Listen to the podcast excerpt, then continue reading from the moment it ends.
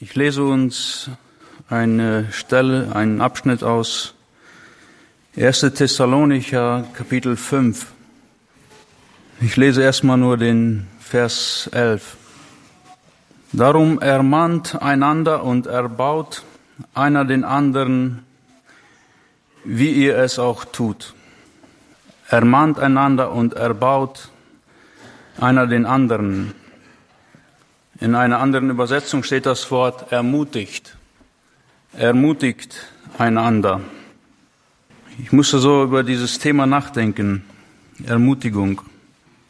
Warum ist Ermutigung nötig? Ja?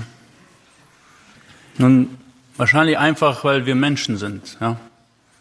Ein jeder braucht hin und wieder Ermutigung. Es kann ja tausend Gründe geben, warum jemand entmutigt sein kann. Und das kann ja jedem passieren. Wir lesen von Elia, wo er so entmutigt in der Wüste war und aufgeben wollte, auch nachdem er seine größten Siege errungen hatte. Und gerade auch heute in dieser Zeit, in der wir leben, als ob das so mehr wird, ja, als ob das zunimmt, dass, dass die Menschen entmutigt werden. Wir leben ja in einer spannenden Zeit. Wir leben ja in einer Zeit, wo es immer mehr sich alles erfüllt, was uns in der Bibel vorhergesagt worden ist musste wieder an diesen Vers denken, wo Paulus an die Römer schreibt, die, die Nacht ist vorgerückt, der Tag aber ist nahe. Der Tag ist nahe. Dieser ewige Tag, wo die Sonne nicht mehr untergehen wird, wo es, wo es keiner Sonne mehr bedürfen wird, weil die Herrlichkeit Gottes alles erleuchten wird, dieser Tag ist nahe, wo die Gerechten leuchten werden wie die Sonne in in dem Reich ihres Vaters, wie der Herr Jesus es in Matthäus 13 beschreibt, wo wir ihn sehen werden, wie er ist. Ja, dieser Tag ist nahe, wo wir ihn sehen werden, wo wir noch nicht fassen können werden, was wir da alles sehen. Dieser Tag ist nahe. Aber davor steht hier, die Nacht ist weit vorgerückt. Nun, das sehen wir. Ja, das merken wir. Und oftmals sehen wir ja nur das. Ja, diese Umstände, in denen wir sind, diese schlechte Nachrichten, die wir hören, wie oft sehen wir nur das, ja, dass diese Nacht vorgerückt ist. Und wir konzentrieren uns nur darauf. Und dann vergessen wir alles andere. Und dann vergessen wir alles, was uns vorhergesagt worden ist, dass es alles so kommen muss. Und dann vergessen wir, dass der, dass Gott immer noch auf dem Thron ist und dass er immer noch alles im Griff hat und dass immer noch alles nach Plan läuft. Wir haben das nicht so vor Augen, dass bald dieser Tag anbrechen wird. Wir sehen nur, dass die Nacht weit vorgerückt ist. Und deswegen sind wir geneigt, entmutigt zu werden. Entmutigung. Das ist ja vielleicht die effektivste Waffe des Feindes, ja, dass er uns, die wir dem Herrn nachfolgen, dass er uns entmutigen will. Das ist ja vielleicht seine, seine mächtigste Waffe. Und damit will er uns berauben damit raubt er uns die Kraft und Energie und macht uns irgendwie lustlos und antriebslos, so, dass man aufgeben möchte. Aber Gott will das nicht, dass wir als seine Kinder so mutlos sind. Ja? Er will das nicht. Die ganze Bibel hindurch, wenn wir lesen, immer wieder können wir das nachlesen. Es ist ein großes Anliegen, dass wir nicht mutlos sein sollen. Immer wieder lesen wir, habt keine Angst, ja, fürchtet euch nicht, ja, vertraut mir, euer Herz erschrecke nicht, verzage nicht oder werdet nicht bestürzt. In Matthäus 24, da sagt er, ihr werdet von Kriegen und Kriegsgeschrei hören, doch sehet zu, erschrecket nicht, denn das muss so geschehen. Er sagt, sehet zu, ja. Achtet darauf, seid darauf bedacht, dass ihr, dass euch das nicht erschreckt und dass ihr den Mut nicht verliert. Gott will nicht, dass wir mutlos sind und dass wir den Mut verlieren. Er will uns ermutigen. Nun, er könnte ja direkt hier jedes Mal, wenn wir, wenn sich Entmutigung so ausbreitet, da könnte er ja uns irgendwie, ja, mit Zeichen und Wunder uns irgendwie auf, aufheben, ja, auf, aufmuntern, ja, mit irgendwelchen, wer weiß welchen Wundern, ja, und er könnte diesen ganzen Lärm übertönen, den wir uns aussetzen, ja, wo wir Wer weiß, was alles in uns aufnehmen. Er könnte noch lauter irgendwie, noch direkter, noch effektiver uns irgendwie da rausholen aus unseren, aus unseren Stimmungen. Er könnte diese ganze Flut von Informationen, denen wir uns aussetzen, das könnte er übertönen. Das wäre ja kein Problem für ihn. Er könnte es ja einfach so machen. Und er könnte es auch so machen, dass alles nach unseren Vorstellungen läuft. Alles in unserem Leben einfach nach unseren Vorstellungen läuft, dann, damit wir nie entmutigt sind. Ja? Weil er will ja nicht, dass wir entmutigt sind. Könnte er so machen. Aber er hat sich dafür entschieden, es anders zu machen. Solange wir in dieser Welt sind, solange, sagt er auch, wird es Dinge geben, die uns entmutigen. Und sein Plan ist es, dass wir als seine Kinder uns gegenseitig ermutigen. So hat er sich das gedacht. So können wir es nachlesen. Darum ermahnt einander und erbaut einer den anderen, wie ihr es auch tut. Nun, wie können wir das tun? Uns ermutigen. Das erste, woran ich so denken musste bei diesem Thema, vielleicht ist die beste Ermutigung, dass wir uns nicht entmutigen gegenseitig. Ja? Vielleicht wäre das die beste Ermutigung, dass wir uns nicht entmutigen. Ja, im Umgang mit in der Familie, vielleicht untereinander, Eheleute untereinander, die Eltern mit den Kindern, ja, mit Teenagern vielleicht besonders. Wenn wir lesen in 2. Kolosser 3, Vers 21, da, da sind wir Väter angesprochen. Das ist für eine große Verantwortung. Ihr Väter, ich lese aus der Elberfelder Übersetzung hier, ihr Väter reizt eure Kinder nicht, damit sie nicht mutlos werden. Reizt eure Kinder nicht. Vielleicht so mit irgendwelchen unnötigen Kommentaren, ja, dass wir, dass wir alles immer kommentieren müssen, jeden Fehler vielleicht irgendwie kommentieren müssen und nichts übersehen und vielleicht sind das, ist das damit gemeint, ja, diese ganzen Kommentare, die wir uns vielleicht lieber sparen sollten. Alles, was uns nicht passt, vielleicht, dass wir das gleich kommentieren müssen und dass wir dann vielleicht irgendwie so zynisch und so sarkastisch das kommentieren und darauf rumhacken und, oder wie man heutzutage sagt, so dissen, ja, dass wir wegen jeder Kleinigkeit so die Teenager dissen, ja, so, so die Fehler korrigieren, ja, einfach, wenn Fehler sind, dass wir dann sofort das korrigieren wollen, ja. Vielleicht ist das damit gemeint. Dass man irgendwann dahin kommt und sich denkt, ich kann es sowieso nicht recht machen, dann brauche ich es gar nicht erst versuchen. Die Kinder nicht reizen, damit sie nicht mutlos werden. Vielleicht merken wir das ja gar nicht. Uns ist das gar nicht so bewusst vielleicht. Ja, wir, das, es ist ja so vieles geschieht einfach im Unterbewusstsein.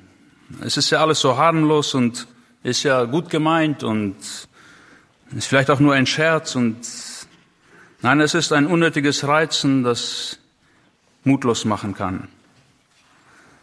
Und so ist vielleicht die beste Ermutigung, dass wir einander nicht entmutigen. Ich dachte so an diese Kundschafter, von denen wir lesen in 4. Mose, wo die Kundschafter nach Kanaan, nach Kanaan ausgesandt wurden und wo sie dann wiederkommen und dann sind sie entmutigt und sie entmutigen das ganze Volk. Die sagen, da sind so Riesen in diesem Land, das ist zwar ein gutes Land und alles, aber wir haben keine Chance. Ja, da sind solche Riesen. Wir sind wie Grashüpfer vor ihnen. Ja, da können wir nichts machen. Sie entmutigen das ganze Volk. Sie vergessen, dass Gott dahinter ist, dafür ist und das alles führen wird, wie er es vorhergesagt hat. Aber sie denken in diesem Moment nur an die Umstände und deswegen sind sie selber entmutigt und entmutigen alle anderen. Die Entmutigung.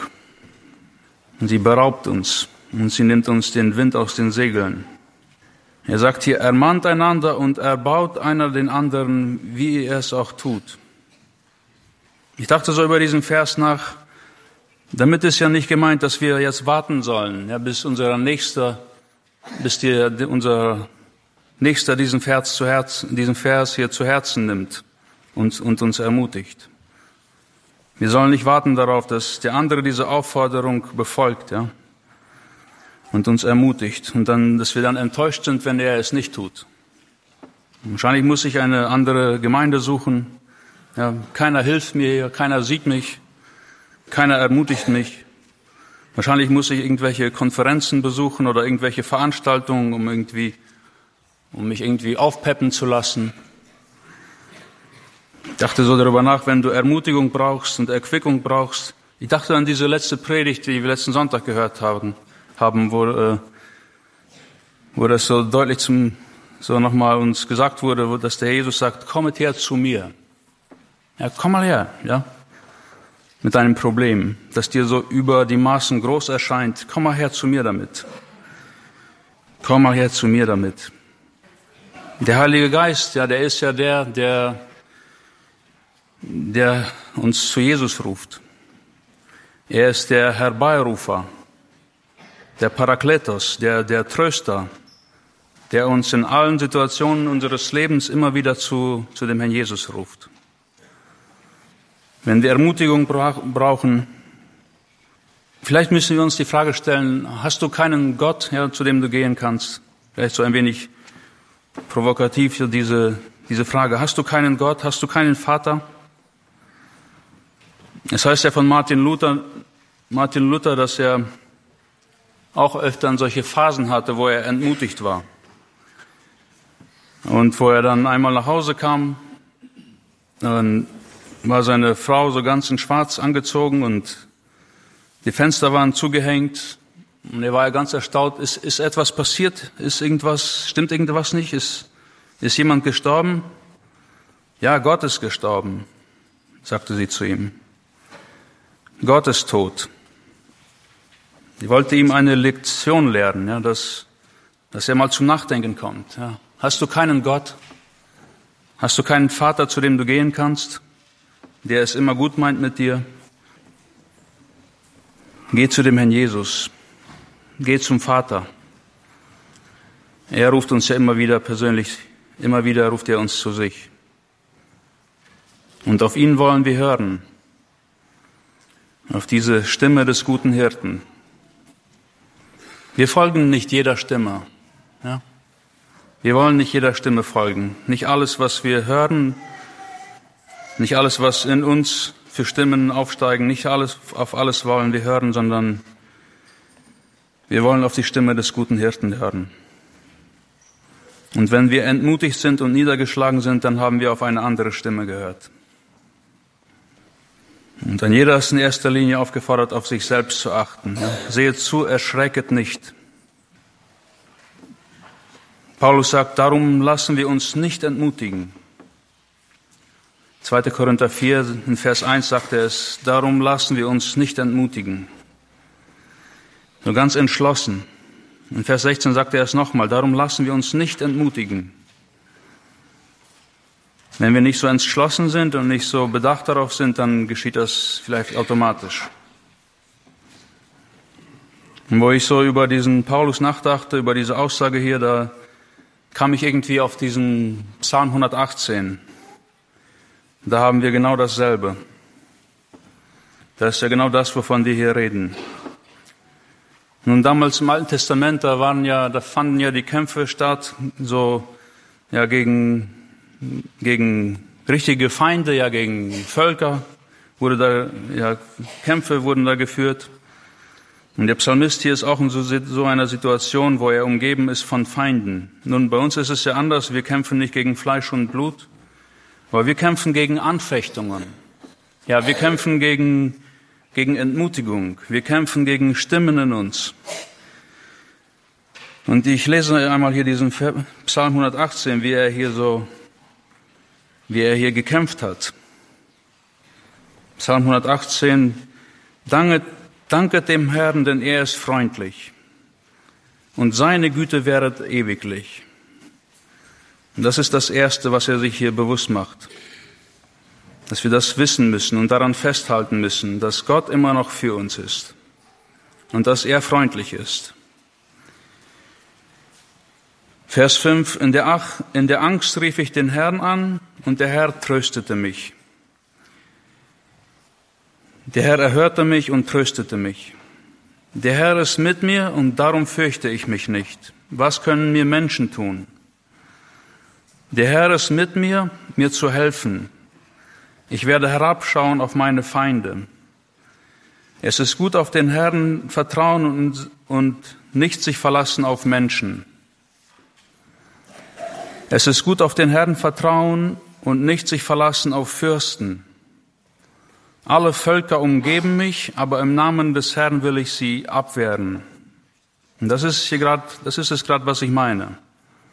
Ja, wir kämpfen zwar nicht gegen Völker, aber unser Kampf ist geistlich. Und so wie er das hier beschreibt, wo er sich so umgeben fühlt von diesen Feinden oder wo er wirklich umgeben war von diesen Feinden, so sind wir auch manchmal umgeben von, von Anfechtungen, von, von Zweifel, von Ängsten, von verschiedenen Überlegungen, die in uns aufsteigen, von, von, von Schwermut, von Mutlosigkeit.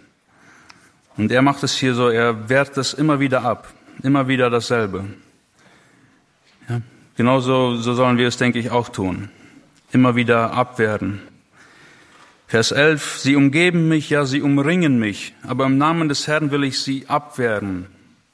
Sie umgeben mich wie Bienen, sie entbrennen wie ein Feuer in Dornen, aber im Namen des Herrn will ich sie abwehren. Man stößt mich, dass ich fallen soll, aber der Herr hilft mir. Der Herr ist meine Macht und mein Psalm und mein Heil. Vers 28, du bist mein Gott und ich danke dir. Mein Gott, ich will dich preisen. Der Psalmist hier, hier ermutigt sich selbst. Er ermutigt sich selbst in dem Herrn. Hat auf sich selbst Acht. Wir lesen auch von David, da steht das auch direkt so geschrieben. David aber stärkte sich in dem Herrn seinen Gott. 1 Samuel 30, Vers 6. David aber stärkte sich in dem Herrn seinem Gott. Und da war ja diese Situation, dass die Feinde in das Land äh, eingefallen waren und sie hatten da ihre ganze Wohn Wohnplätze, ihre Häuser verbrannt und sie hatten die ganzen Bewohner entführt. Und nun kommt, kommt David mit seinen Männern da wieder hin und sie sehen das alles und sie sind total entmutigt und niedergeschlagen und sie wollen jetzt auch David dafür äh, ihre Wut an David auslassen und sie beschuldigen ihn wahrscheinlich dafür, dass das so gekommen ist und sie sind alle ja, es steht, sie sind, sie waren erbittert und fertig mit der Welt und sie wollen jetzt an David hier ihre ganze Wut auslassen. Und dann lesen wir, David aber stärkte sich selbst in dem Herrn, seinem Gott. Er fängt nicht an, hier irgendwie in Selbstmitleid zu, zu versinken und über die Massen traurig darüber zu werden, warum sie, warum die anderen so sind, wie sie sind, warum sie ihnen nicht helfen und ihn nicht ermutigen und ihm nicht beistehen und so weiter, sondern sich gegen ihn wenden. Er klagt sie dafür nicht an und ist nicht irgendwie, kommt nicht diese Enttäuschung aus ihm heraus, sondern er geht einfach zu seinem Herrn. David aber stärkte sich in dem Herrn, seinem Gott. Und dann lesen wir weiter, dann, nachdem er das getan hatte, dann stärkte er auch die anderen, diese ganzen Männer, die da noch waren, diese 600 Mann. Und dann sind sie losgezogen und haben die, haben einen Sieg errungen und haben die Entführten wieder zurückgeholt. Er stärkte sich selbst in erster Linie und dann erst hat er die anderen ermutigt und gestärkt und dann sind sie, haben sie den Sieg eingefahren. Und so denke ich, ist es auch, so sollen wir das auch tun. So wie ich das hier so verstehe. Paulus schreibt ja auch diesen Gedanken in 2. Korinther 1, Vers 3 lese ich, Gelobt sei der Gott und Vater unseres Herrn Jesus Christus, der Vater der Barmherzigkeit und der Gott alles Trostes, der uns tröstet in all unserer Bedrängnis, damit wir die trösten können, die in allerlei Bedrängnis sind. Durch den Trost, mit dem wir selbst von Gott getröstet werden. So macht Gott es. Er möchte uns trösten und uns ermutigen, damit wir dann etwas für die anderen auch weiterzugeben haben und die anderen ermutigen können und uns gegenseitig. Ich dachte so darüber nach, wenn wir, wenn jemand keinen Gott hat, dann hat er auch nichts, ja, nichts Ermutigendes weiterzugeben. Wenn jemand keine Hoffnung hat, dann hat er auch nichts wirklich Ermutigendes weiterzugeben. Ich musste so über dieses Lied nachdenken. Ja? Don't worry, be happy. Ja? Vielleicht ein bekanntes Lied, ja, da ist immer wieder diese, diese, diese zwei Aussagen. Ja? Sei fröhlich, sorge dich nicht. Ja? Immer wieder dasselbe. Sei fröhlich, sorge dich nicht. Keine Lösungen, kein, es gibt einem nichts, kein Anhaltspunkt, wohin mit den Sorgen, die ja da sind. Ja, wie, an wen sich wenden, wie, wie dahin kommen, dass man keine Sorgen hat. Einfach sorge dich nicht und sei fröhlich. Ja, einfach nichts, was es einem gibt. Ja, nichts, kein Rezept, kein, keine Adresse, wo man hingehen soll mit den Sorgen, kein, kein Nichts. Ja, Gott macht es anders. Er sagt uns nicht, dass wir einfach jetzt fröhlich sein sollen und einfach alles überspielen sollen. Wenn Gott uns ermutigt, dann gibt er uns etwas zu unserer Ermutigung. Und ermutigen kann man ja nur, indem man etwas Ermutigendes weitergibt. Ja? Man kann ja nur jemand ermutigen, indem man etwas Ermutigendes weitergibt. Indem man sich etwas überlegt, ja? indem, man, indem man aufpasst, dass man nicht zu viel Entmutigendes sagt.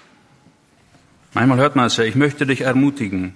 Vielleicht nachdem man viel Kritik bekommen hat und viel Zurechtweisung und wer weiß wie viel Korrektur bekommen hat und dann noch einfach, ich möchte dich ermutigen. Ja? Jetzt mach es jetzt ganz anders. Mach es jetzt so, wie ich das für richtig halte. Ist keine Ermutigung. Das ist keine Ermutigung. Ermutigen kann man nur, indem man etwas Ermutigendes weitergibt. Und so macht Gott es. Und er sagt hier, darum, dieses Wort ist hier so wichtig, ja, darum ermahnt einander und ermutigt einer den anderen. Und dann gibt er ihnen noch einen Grund. Dieses Darum, er weist auf das zurück, was er vorher gesagt hat. Vielleicht lese ich diesen, diese Verse hier nochmal. Von Vers 1 hier, 1. Thessalonicher 5, von Vers 1. Von Zeiten und Zeitpunkten braucht man euch Brüder nicht zu schreiben, denn ihr wisst ja genau, dass der Tag des Herrn so kommen wird wie ein Dieb in der Nacht. Das könnte man hier mal alles ausarbeiten, ja, was hier steht. Brüder, ihr seid Brüder. Ihr seid Ihr seid die, die wissen genau, was, was kommen wird. Ja?